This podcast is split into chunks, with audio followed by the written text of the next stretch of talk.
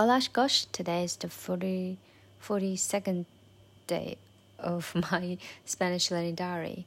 And so today we learned two sentences, very spoken Spanish, I guess.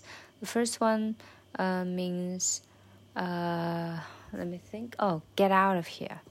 Um, so in Spanish, you can say vete or fuera, fuera, or you can um, combine them together like vete fuera. Vete means uh, you go, you go out of here, and uh, fuera means out. Yeah, so you go out, like um, you go out, fuera, Vete fuera, you go, 你走，bere, fuera, out fuera yeah, vete fuera. And also we learned, um, you know, uh, spoken Spanish meaning uh, to show a surprise, like you don't believe it. Um, for example, going to teacher's experience, um, so the, so a Spanish ask uh, asks him what's your name in Spanish, but the the teacher at that time couldn't understand it and mistake uh, and mistook it um, as a question like what's your, uh, uh, like uh, what's your telephone number, something like that, which he can't, he couldn't answer at that time. So uh, he said, I don't know. Then the Spanish guy is really surprised and he say, really, seriously, you kidding me? Yeah, something like that. So in Spanish is, um, let me think. 不是吧？你逗我。 Uh, fue, uh, fue, fue, fu, fuerte, fuerte, fuerte, yeah, que fuerte.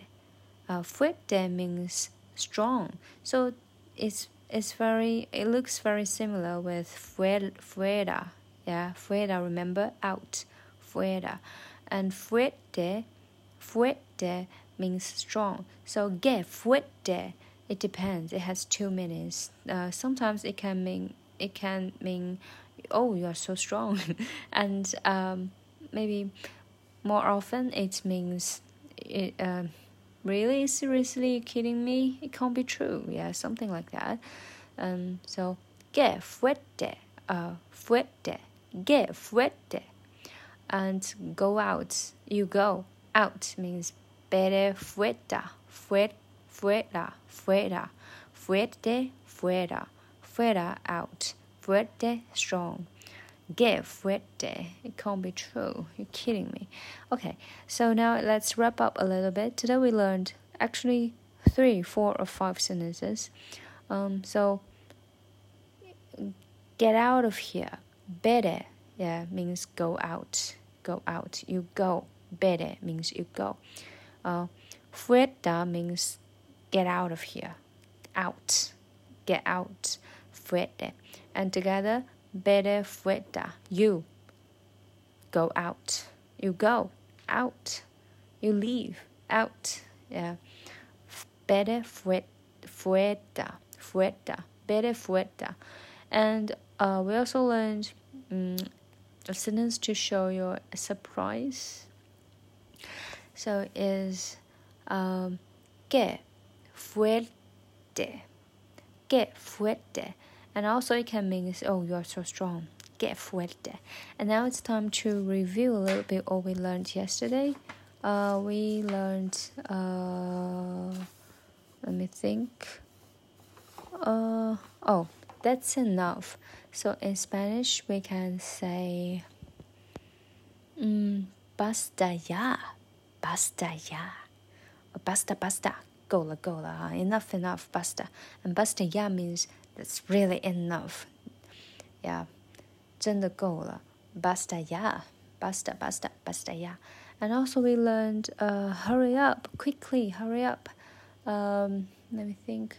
That is date blisa, date blisa, date blisa. Blisa means uh, something urgent, something emergent. Yeah, uh, Dade Blissa, Dade Blissa, hurry up, Dade Blissa. that's enough. Uh, um, mm, basta ya. Yeah, basta ya.